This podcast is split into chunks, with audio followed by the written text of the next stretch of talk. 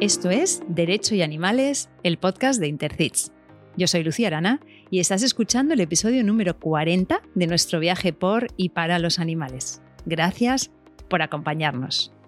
Hoy vamos a hablar de cine, más concretamente de Blancanieves, una película expedientada por maltrato animal. Y lo vamos a hacer con Arancha San, la abogada que llevó el caso. Arancha, bienvenida y gracias de corazón por dedicarnos este tiempo. Hola, muchísimas gracias. Un placer estar aquí y compartir esta experiencia tan, tan bonita de este caso tan especial.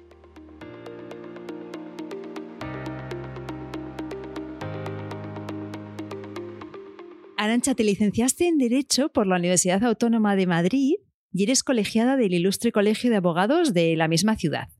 Desde el año 2003 trabajas en el Departamento Jurídico de la Sociedad Protectora de Animales y Plantas de Madrid, la SPAP, que luego hablaremos un poquito más de ella. Es una entidad con una larga trayectoria y yo creo que la gente de allí, de Madrid, la conoce, la conoce bien. Y eres también la abogada de la FAPAM, Federación de Asociaciones Protectoras de Defensa Animal de la Comunidad de Madrid. Y eres asimismo miembro de Intercits.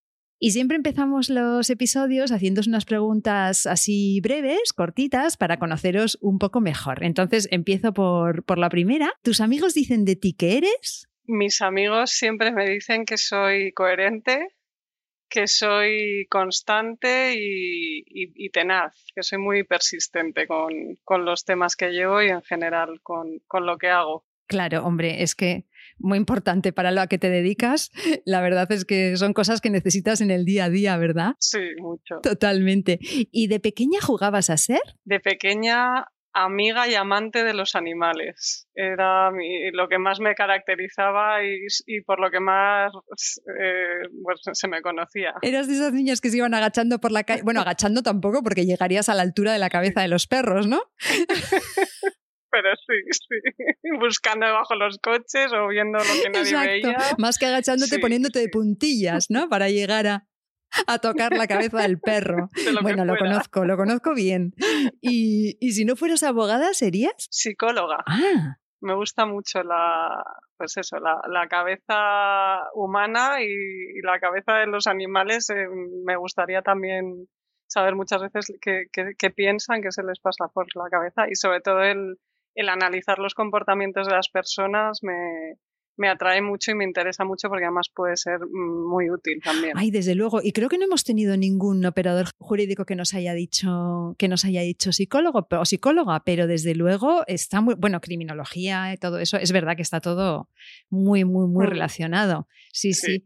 Dime algo que te guste, algo que te interese y algo que te apasione. Me gusta la gente luchadora me interesa la cultura, el saber, el conocer, viajar y, bueno, me apasiona la defensa de los animales, no podía ser, de, otra manera. Estamos un poco perjudicadas. Sí, sí. Estos los que estamos aquí en este podcast. Me parece a mí que. Por eso estamos aquí. Por eso estamos aquí, efectivamente. ¿Y tu estación favorita del año cuál es? El otoño. Ah. El otoño, el color del otoño, las, las hojas, el color de los árboles. Me gusta mucho. Maravilloso. ¿Y eres más de perros o de gatos? Es una pregunta muy difícil. Pues mira, soy de perros, de gatos, de cerdos, de vacas, de ratones, de hormigas, de todos. no puedo, no puedo seleccionar ni elegir. no puedo. Que no te van a elegir, ¿verdad? Imposible. Vale, vale. ¿Y mar o montaña? Con eso del otoño que me has dicho, me parece que. Montaña, pero con mar. Con mar cerca. Ah. pues montaña con vistas al mar. Vale, vale. O sea que por aquí por Cataluña estarías muy contenta. me encanta. Vale, pues a ver si vienes a vernos. Me encanta. Iré, iré. De hecho, voy siempre que puedo. Genial. Oye, y dime un personaje vivo o muerto que te hubiera gustado o te gustaría conocer. Hay muchísimos personajes, mm, bueno, pues que son muy muy interesantes, ¿no? Mm, pues el primero que se me viene a la cabeza es Leonardo da Vinci, eh, Einstein, eh, Gandhi, hay tanta gente interesante que, bueno, pues que sí que, me gustaría conocer. Elígeme uno, anda. Leonardo. Leonardo. Sí. Vale, bueno, pues te adelanto que, lo hemos tenido en otro episodio. Un episodio que además saldrá, ahora que estamos grabando, este episodio saldrá mañana, ah, pero habéis coincidido con una compañera, ya lo escucharás, ah, sí. Y sí, sí, sí, podíais ir a cenar los tres. Qué bueno. Y sí, sí, sí, sí. Y si fueras un animal no humano, ¿cuál serías? A mí esta me parece tan difícil, yo siempre la pienso cuando os la pregunto y, y me parece dificilísima pues sería un herbívoro. Y dentro de los herbívoros, bueno, pues por su elegancia y por su belleza, pues un ciervo. Una cervatilla. Oh, oh qué mona. Sí, porque también porque son como muy vulnerables, muy, muy tiernos. Sí, como silenciosos, ¿verdad? Sí, Yo siempre los veo así como silenciosos, como prudentes. Oye, y como buena herbívora, dime algo que no pueda faltar en tu nevera o en tu despensa, cualquier cosa, lo que quieras. Una cosa que si que te, bajas al súper aunque sea tarde. Solo una, no pueden ser dos. una, una. No, no, no, una, una. Pues tomate. Ay, qué gracioso. Ay, es que me hace gracia. Porque Amanda Romero también me dijo algo así como las, las, las típicas, pues eso, zanahoria, cebolla, para hacer como un, un sofrito, ¿no? Y yo digo, es que sois súper apañadas. Qué graciosas. Hombre, yo lo, el tomate me, me, gusta acompañarlo de aguacate, pepino, pero bueno, si eso me dejas uno, pues yo con el tomate sobreviviría. Ya si lo complemento un poco, mucho mejor. Con tomate al fin del mundo. Total, total. Oye, y. y hoy, bueno, hoy como vamos a hablar de cine, te voy a pedir que recomiendes alguna película o serie que te haya gustado últimamente y la pondremos en las notas del programa. A ver, he, visto últimamente películas de hace años, pues que todo el mundo conocerá, que por ejemplo, bueno, pues me, han llamado la atención. A mí me gusta mucho pues, el cine de terror, eh, las películas de miedo y, viendo, por no sé cuántas veces ya habré visto estas películas, pero viéndolas recientemente una vez más, mm, me ha llamado mucho la atención el, eh, el trato a los animales. Eh, o, la, aunque no sean, aunque la película no vaya de, ese tema, pero sí que hace referencias y, me ha gustado mucho el, eh, el, en Alien, como en Alien 1, el, el gato, que, bueno, pues que es, en realidad es casi el protagonista de la película, por no decir que es el protagonista y, el, que sobrevive por encima de todo y, además se preocupan en ir a rescatar al gato aunque esté por ahí el alien que se los puede merendar, ¿sabes?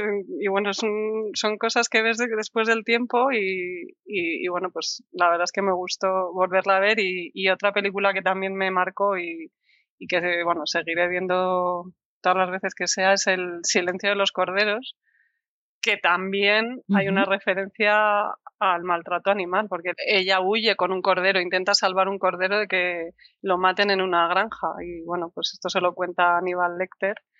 Y, y bueno, pues es, es una nota también ¿no? de, protección animal ahí en esa película que me gusta. Qué interesante, Arancha, porque la verdad es que es, yo creo que he visto las dos, creo recordar que vi a alguien en su momento y desde luego el silencio de los corderos, pero no recordaba eh, ninguna de las dos cosas que estás comentando. Entonces me parece muy interesante revisitar películas de, hace un tiempo con una perspectiva animal que tenemos ahora, ¿no? Con el tiempo. O sea que muy bien, muy bien, las, las volveré a ver. Gracias por la, por la recomendación. Y, antes de empezar a hablar del caso, que da título al episodio, pues sí me gustaría que nos hablases un poco de la SPAP, que como decíamos en, en la entradilla es la Sociedad Protectora de Animales y Plantas de Madrid. Y me gustaría que nos cuentes un poco qué es, cuándo nace y cuál es tu labor allí. La SPAP es una de las asociaciones más antiguas, mm, yo diría que de toda España. Mm, tiene más de 90 años de existencia. Bueno, ha ido variando a lo largo de los años el nombre y las, y las personas que lo han, que lo han dirigido.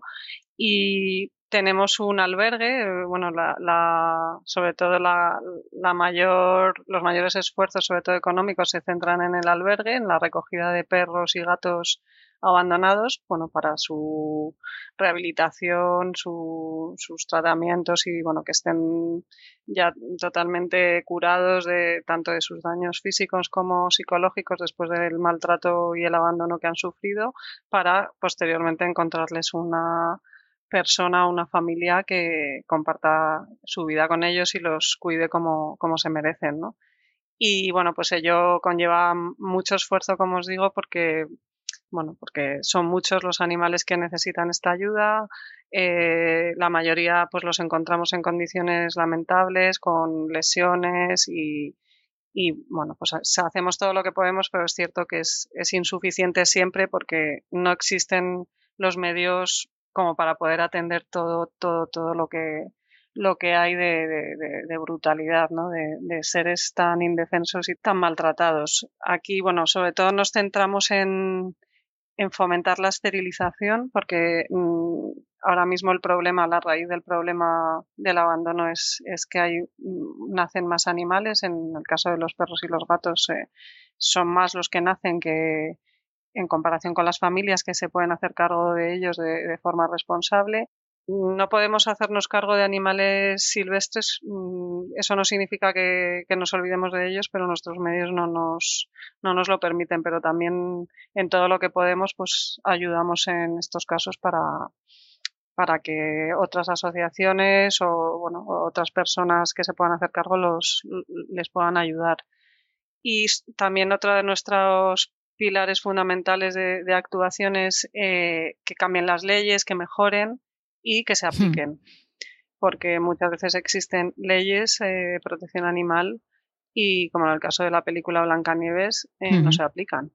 Y bueno, pues es una lucha ardua y para la que hace falta mucha persistencia y mucha tenacidad porque nos vemos muchas veces con ese sentimiento de impotencia de, eh, bueno, pues de denunciar un caso y de que como es un animal la víctima, pues que parece que bueno, pues que no es infracción, que no es delito y realmente pues cuesta mucho que esto cambie, ¿no? Es verdad que hemos mejorado mucho, pero bueno, es otro de, nuestros frentes en los que tenemos que, que dedicar mucha atención y mucho tiempo.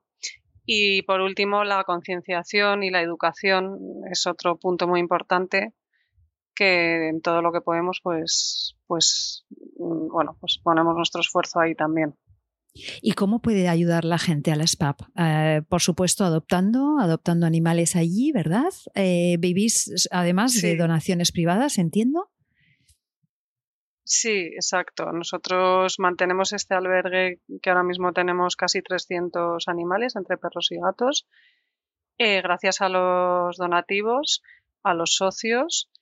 También hay una clínica veterinaria que es independiente del albergue, está, está en otro sitio, en la zona de la dehesa de la Villa, de Madrid, y, todo lo que se recauda pues eh, también se dirige a mantener a los animales del albergue. Entonces pueden acudir a esta clínica a las personas con sus animales y, todo lo que allí se recauda pues eh, está destinado a mantener el albergue y bueno y toda nuestra labor. Qué maravilla, 90 años, ¿eh? se dice fácil, ¿eh?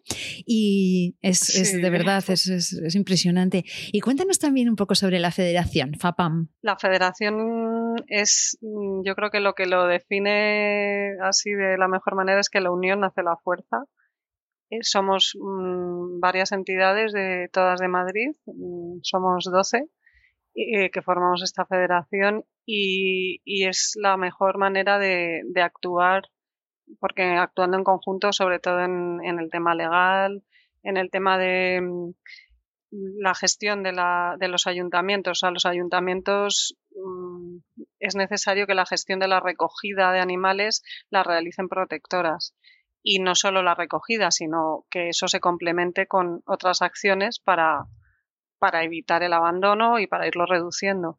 Entonces, desde la federación hacemos una labor, la verdad es que muy, muy buena para que todo esto pues se vaya cambiando, porque son muy pocos los ayuntamientos que hacen bien las cosas y que destinan los medios adecuados para atajar el problema Entonces, bueno, muchas administraciones, no solo en Madrid, sino en toda España, pues quieren mirar para otro lado, ¿no? Y ocultar incluso el problema, decir, bueno, es que aquí no existe abandono porque realmente tampoco hay cifras oficiales, a nadie le importa mucho el número de animales que están tirados por las calles y por las carreteras, que mueren atropellados. Entonces, bueno, no hay realmente cifras y cuando hemos intentado recabar estos datos es prácticamente imposible.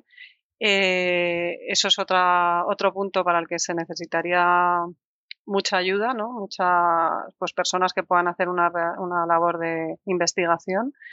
Y, y, bueno, el tema es que todo esto hay que moverlo, hay que insistir, eh, hay que poner como ejemplo a los ayuntamientos que lo hacen bien, que también los hay. Y, y bueno, pues para esto eh, unirse varias asociaciones ayuda mucho porque hacemos más fuerza, porque cuando uno no está especializado en una cosa lo está el otro. Pues aquí tenemos personas que están especializadas, por ejemplo, en el tema de, animales de explotación, de experimentación.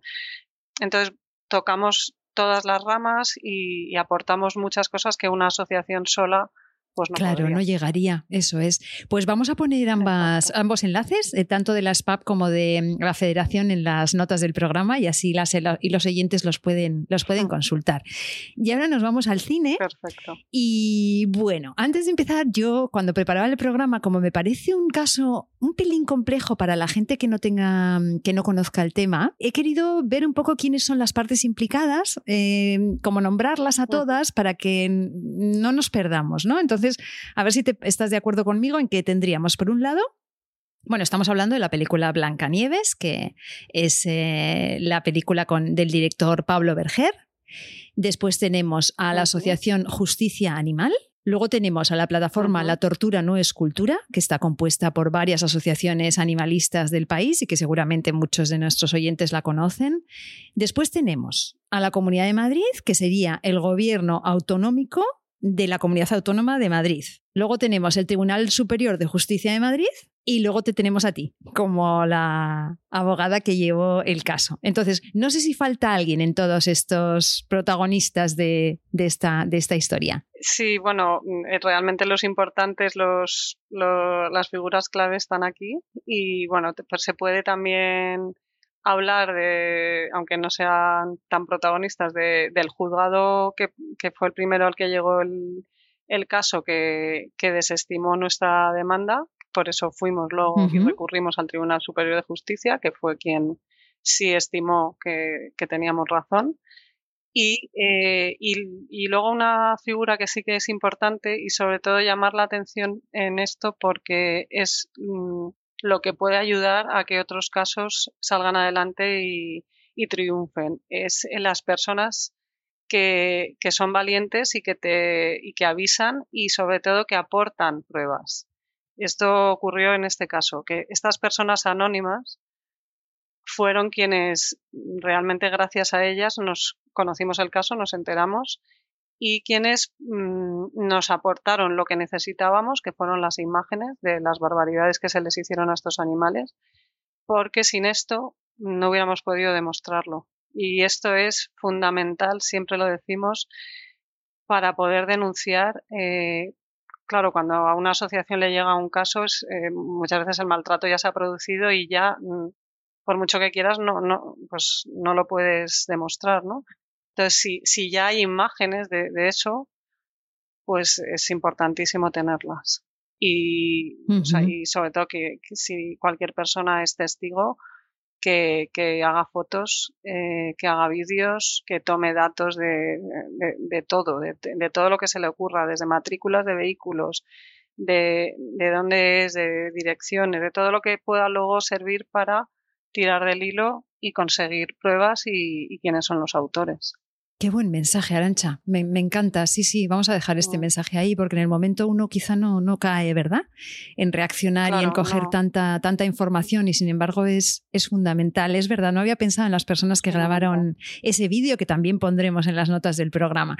Entonces, bueno, la película yo voy a tener que hacer un esfuerzo porque yo no, no la he visto, eh, pero me, me da, bueno, es que no quiero, quiero ser profesional y mantenerme como en un, en un punto como de, de cierta equidistancia, pero mm, bueno, la película se basa en el cuento de los hermanos Grimm, en el cuento de Blancanieves, que todos los niños y niñas conocemos, pero con una Blancanieves torera.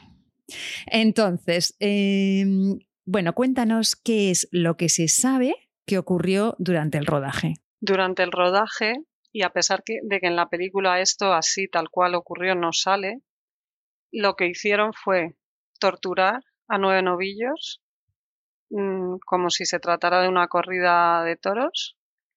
Eh, les clavaron pullas, banderillas, eh, incluso durante más tiempo de, lo que se les tortura en una corrida de toros normal.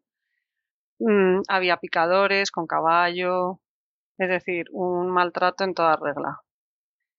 Esto es lo que les ocurrió a estos nueve novillos que para grabar imágenes que ignoramos, porque luego es verdad que en la película, que por obligación para llevar el caso he tenido que, visualizar, pues mm, no sale. Entonces, luego estos nueve novillos, después de haber pasado por, por ese sufrimiento y esos daños físicos y psicológicos, eh, los mataron dentro del, dentro de la plaza de toros. No, eso, no, eso no se grababa, se, sacrificaron después dentro de los toriles. Eh, la siguiente pregunta que te iba a hacer era, me la has respondido, eh, que te tuviste que tragar la película.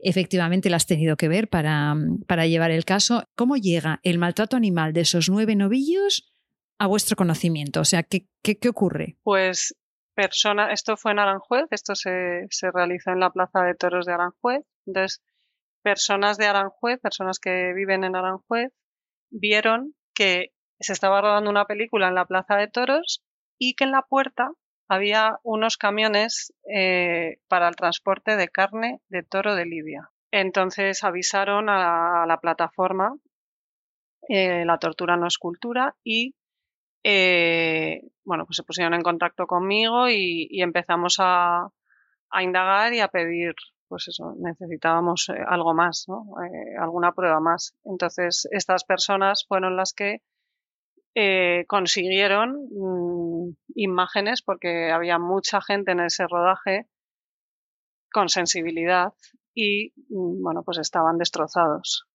Así que conseguimos que nos hicieran llegar imágenes de qué había ocurrido ahí dentro. Em, cuando esto ocurrió, evidentemente, nosotros denunciamos por vía administrativa. Eh, la película no mm, se estaba rodando, no se había todavía emitido, evidentemente, pero después, ya cuando bueno, pues esto se archivó, recurrimos en vía administrativa, se volvió a archivar, se nos pusieron todos los obstáculos del mundo para, para que esto quedara en nada. Eh, esto por parte del área de protección animal de la Comunidad de Madrid, que fueron los que, los que tramitaron este, este caso. Y eh, cuando ya esto llegó al juzgado, porque no nos quedó más remedio que interponer una demanda contra la Comunidad de Madrid por no aplicar la ley, ya la película sí que se, se estrenó. Claro, pasaron, pasó tanto tiempo que la película se estrenó. Y ahí fue cuando ya pudimos eh, demostrar en el juzgado que las imágenes que teníamos mm, correspondían a esa película, porque aunque la película es en blanco y negro, sí que se veía por la forma de los pañuelos, la decoración de la plaza de toros, y pues las personas que intervenían con las cámaras en el hombro, las cámaras pequeñas para grabar, los trajes, pues todo mm, era evidente que, que se trataba de lo mismo. Es muy interesante porque normalmente tenemos casos eh, en el podcast que suelen ser de, tema penal, y en este caso estamos por la vía administrativa, que es algo que hemos tratado menos en este podcast, pero que es eh, extremadamente interesante. Entonces, la mayoría de la gente podría pensar, bueno, a ver, em, en España matar toros es una actividad legal y celebrada, ¿no? Entonces, bueno, ¿cuál es el problema? Aparte del evidente problema ético de matar animales por diversión, que aquí en este podcast no nos gusta nada, explícanos cuál es la normativa que estaban violando en este caso concreto. Pues en este caso concreto no se trataba de una corrida de toros, se trataba del rodaje de una película.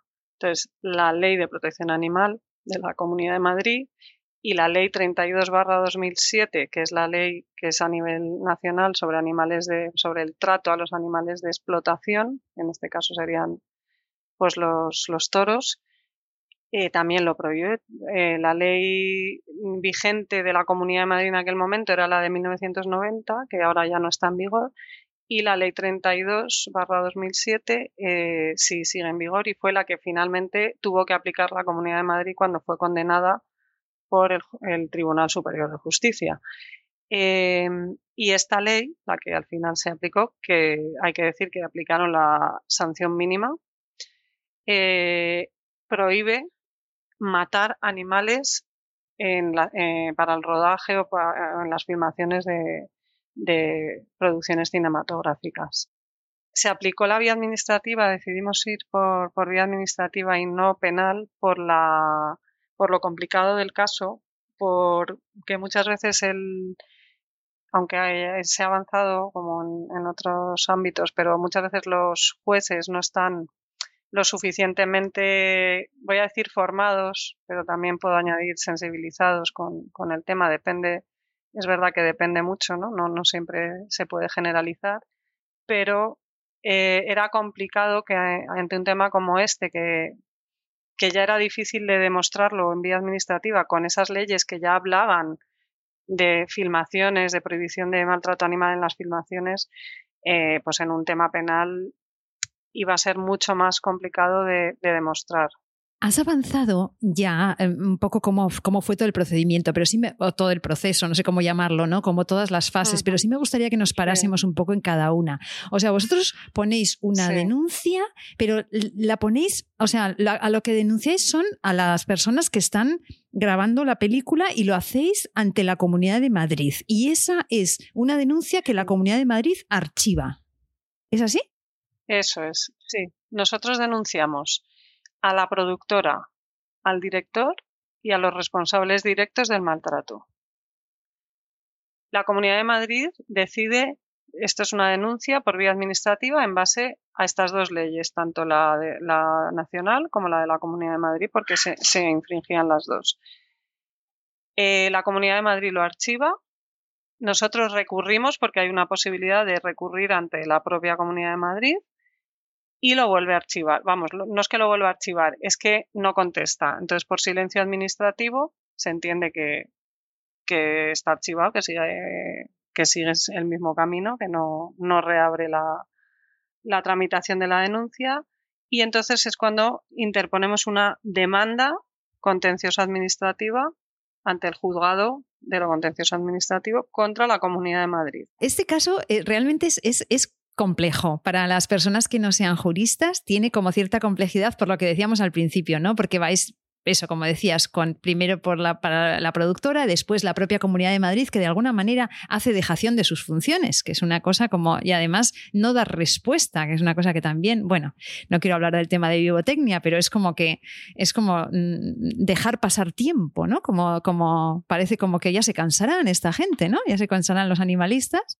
Sí, no, Sí, sí, además es que es curioso porque tiene mucho, mucho intríngulis el tema, porque la Comunidad de Madrid, cuando ya el juzgado le pide eh, bueno, que mande el expediente administrativo, mm, mete un escrito mm, junto con el expediente administrativo, pues mm, hace un escrito que lo, lo manda también ahí al juzgado diciendo que, bueno, que teniendo en cuenta los hechos es posible que sea una infracción de la ley de la Comunidad de Madrid de protección animal.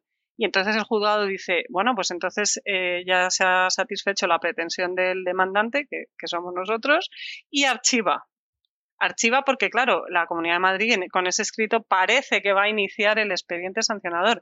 Entonces yo eh, hago un escrito al juzgado diciendo que no, que eso no significa que lo vaya a iniciar, que simplemente es un escrito informativo, que ni siquiera es la incoación del expediente sancionador y que no estoy de acuerdo. Y entonces, al cabo de un tiempo, el juzgado vuelve a pedir a la Comunidad de Madrid que, que manden mm, pues las novedades que pues los, la siguiente, los siguientes pasos ¿no? que hayan dado en la tramitación de ese procedimiento y lo habían vuelto a archivar. Sorpresa. Sí, era, es que era como muy retorcido, ¿no? Todo. Entonces, bueno, luego el juzgado, cuando ya, bueno, pues tiene todo esto en su poder, sigue adelante el procedimiento, pero este juzgado es el que dice al final en su sentencia que no entra en el fondo porque nosotros, que somos una plataforma de defensa de los animales, no nos considera parte interesada.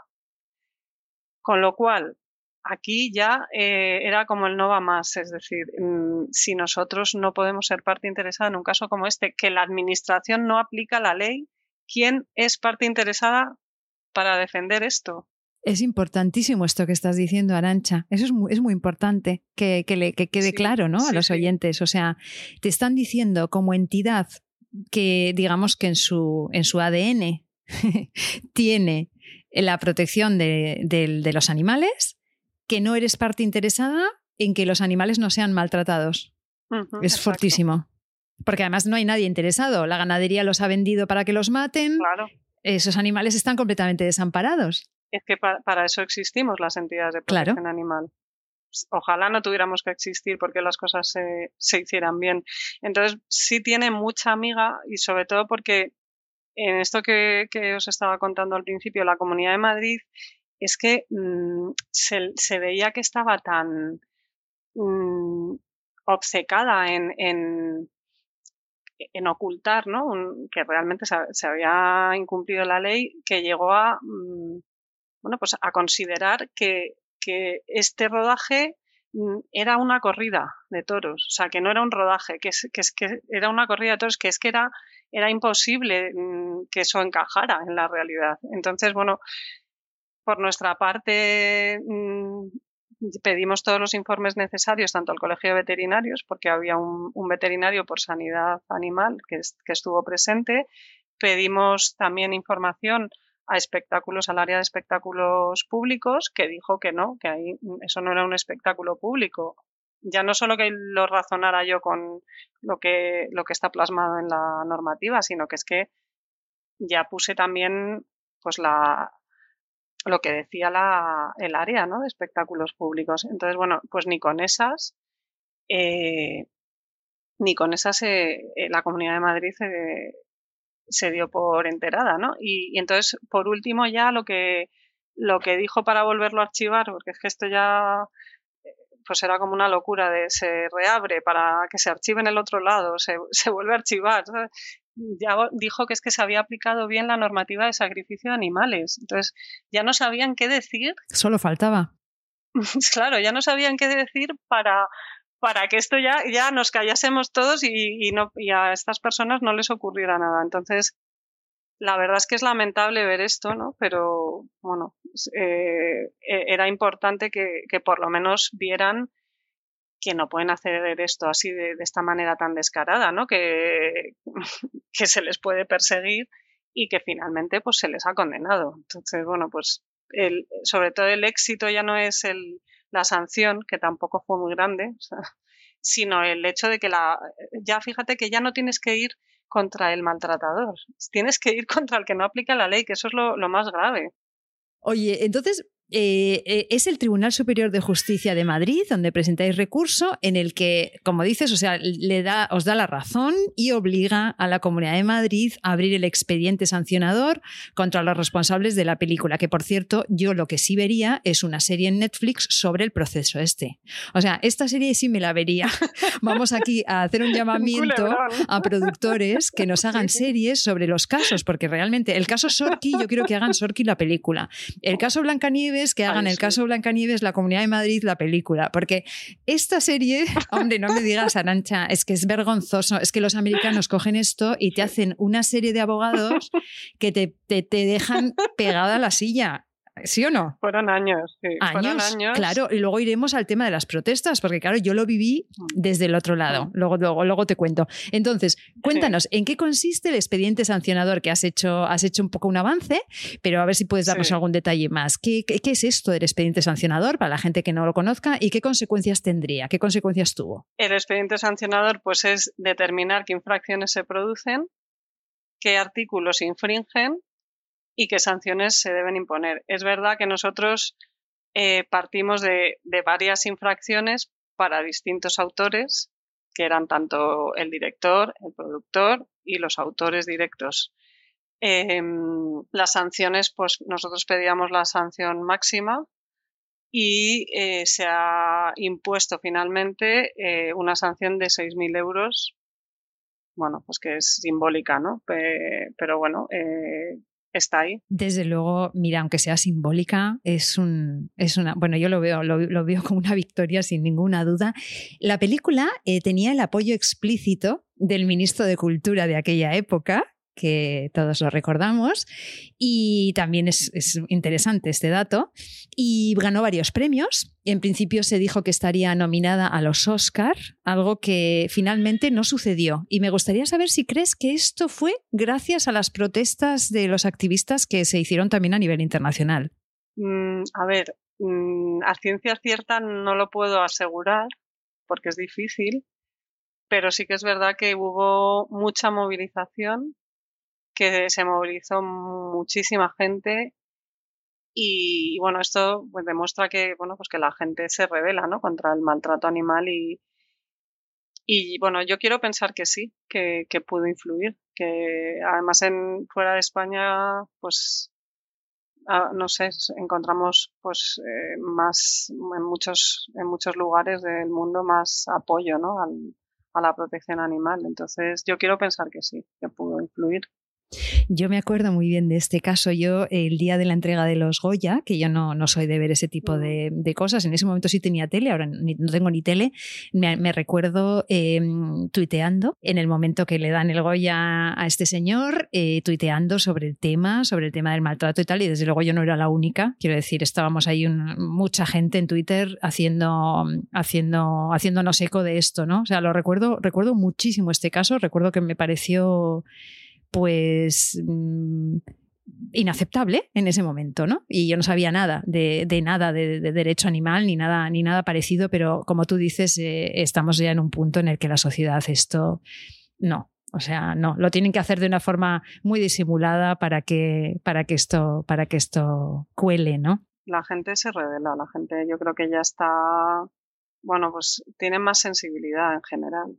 Yo en este tipo de situaciones siempre tengo un dilema, que me imagino que a ti te pasará también, que es el que, el que llamaba, creo que es Risto Mejide, le llama anoyomics, que es el arte de molestar a un colectivo para ganar dinero, ¿no? O sea, mm. coger, em, mm. bueno, pues las campañas famosas de Benetton, por ejemplo, en su momento. Entonces, la pregunta es si la visibilidad que le dio todas estas protestas que, hicimos ¿no? a, la película pudo beneficiar eh, finalmente a un a una peli que realmente pues quizás hubiera pasado sin pena ni gloria. Pues sí, es una cuestión que, da que pensar. Yo pienso que, bueno, cuando se le da visibilidad a algo por, por, algo negativo, para mí no sería nunca bueno si, si fuera algo mío, ¿no? Entonces, mmm, yo, yo soy positiva en ese sentido. Yo creo que, que aunque le dice a lo mejor más bombo, bueno, la gente por morbo lo, no sé, se fijará más en esa película, si realmente te importan los animales y, y tienes una sensibilidad, pues ver eso y saber que eso se ha hecho a costa de, del sufrimiento de, de estos animales pues te tiene que producir un rechazo, no sé. Seguramente habría mucha gente, como has dicho antes, ¿no? En, el, en, el, en la película, en el, incluso en el reparto, que, que seguramente lo estaría pasando mal y de alguna manera se verían en una situación muy desagradable y muy incómoda, que, que eh, bueno, pasaron como, como, como pudieron. Eh, para mí no lo suficiente, o sea, para mí esas actrices tenían que haber hecho una... Eh, tenían que haber dado un mensaje claro que, no, que nunca dieron y me gustaría que me cuentes, Arancha, desde tu punto de vista, pero más como personal, ¿cómo viviste esta experiencia y qué destacarías de ella? O sea, me interesa mucho cómo la viviste tú, porque estamos hablando de verdad de años. Sí, pues fueron muchos años. Bueno, a ver, ahora lo cuento pues desde ya una vez terminado todo el proceso y, y, muy contenta. La verdad es que ha sido uno de los casos por no decir el que más me ha aportado en cuanto a satisfacción, conocimientos. Lo luché mucho, es verdad que le dediqué mucho tiempo, mm, muchas ganas, era un reto Y, y claro, ahora lo cuento pues desde la victoria, entonces lo pasé mal. Lo pasé mal, sobre todo, me recuerdo perfectamente el día en que se nos notificó la sentencia del juzgado, que fue la que nos desestimó la demanda en primera instancia por, por no considerarnos parte interesada y se me vino el mundo abajo porque mm, era e, de estos casos que además de tener la razón la, estás justificando o sea tiene, era como que tenía todas las herramientas para ganarlo porque porque es que lo tenía estaba tan claro y, y lo tenía tan trabajado y tan demostrado que claro que salgan con eso y de una forma tan injusta. Entonces, bueno, lo que me hizo fue ponerme a trabajar todavía más a fondo en, ya en el plano de encontrar sentencias y argumentos de en contra de lo que estaba en lo que se estaba basando el, eh, este juez. Y, y bueno pues fue lo que al final conseguimos que cambiara no que, que el Tribunal Superior de Justicia lo viera de otra manera. Entonces lo recuerdo pues, mm, pues con mucho cariño y con, con, mucha satisfacción. La verdad es que me siento orgullosa de, de este caso, de todas las personas que, que estuvieron conmigo preparándolo, de todo el esfuerzo que se hizo y, y, hombre, pues con mucho orgullo, la verdad. Lo recuerdo con, como un caso de éxito muy grande y, y que sirva para que las administraciones no nunca piensen ni consideren que, que la gente de protección animal somos cuatro gatos mal avenidos que, que no, no, tenemos fuerza, ¿no? Al revés, yo creo que, que con estas cosas se demuestran que, que, no tienen la sartén por el mango, ¿no? Que, podemos hacer justicia y, ir contra actos tan injustos como este. Desde luego, desde luego que tenemos que tenemos músculo. Qué bien, felicidades y gracias, Arancha, de verdad. Tú llevas un montón de tiempo defendiendo a los animales en primera línea y además eh, de alguna manera tienes como la visión del albergue, la visión de la parte jurídica, tienes como una visión muy integral, ¿no? Eres alguien que realmente puede, puede, hablar, de, puede hablar sobre esto, sobre la siguiente pregunta que siempre os hago, que es cómo ves la evolución en, en el tema de protección animal en nuestro país.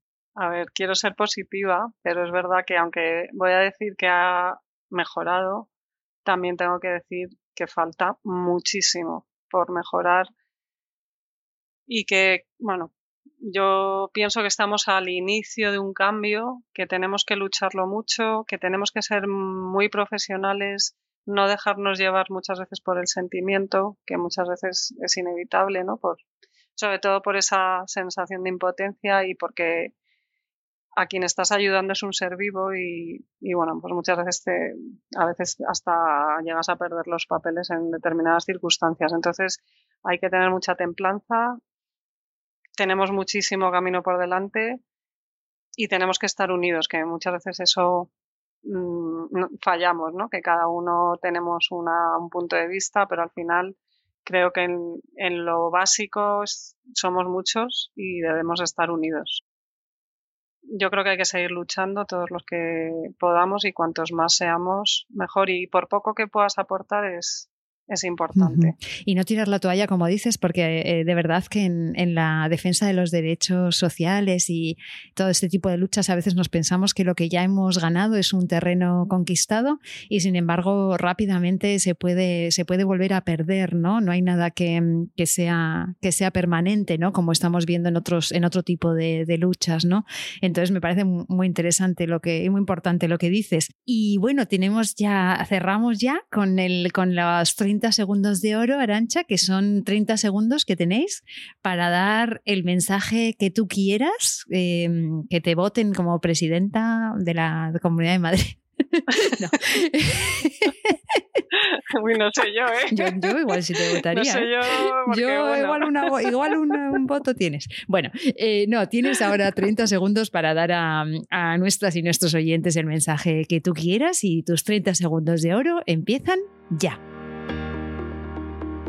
Pues mi mensaje es para todos aquellos que están ayudando a los animales, que sigan, mm, que no desfallezcan, que no tiren la toalla y para las personas que, que vean cualquier acto de maltrato animal, eh, bueno, pues que, no se callen, que no miren para otro lado, que intenten recabar todas las pruebas posibles, que si tienen miedo o no quieren denunciar, contacten con una asociación y que desde las asociaciones bueno pues podemos ayudar para que eh, el maltratador que haya cometido cualquier infracción pues eh, pague y, y, sea sancionado o condenado. Entonces bueno pues que los animales no tienen voz y que tenemos la obligación moral y legal de actuar ante los casos de maltrato y abandono Arancha, muchísimas gracias por este mensaje que ahí queda. Y te agradezco mucho, mucho haber dedicado este rato al podcast y también mucho el trabajo que hiciste en este, en este caso, que yo de verdad también viví de una forma muy intensa y no me, no me imaginaba que ahora iba, hoy unos años después iba a poder hablar contigo sobre el tema y la verdad es que te doy la enhorabuena, te doy las gracias y hasta muy pronto, Arancha. Gracias. Yo, también os quiero dar la enhorabuena y me siento muy halagada por estar aquí y compartir estos momentos y os lo agradezco muchísimo también. Pues hasta aquí un nuevo episodio de Derecho y Animales en el que ha quedado claro que la verdadera creatividad nunca puede ir acompañada de sufrimiento de otros seres y que pelearlo al final da sus frutos. Gracias por escucharnos y por no dejar pasar ninguna ocasión para ayudar a nuestros compañeros de planeta. Igual que el año pasado, este podcast no va a parar en verano, así que volvemos en dos semanas porque ya ha llegado nuestro tiempo, el tiempo de los derechos de los animales.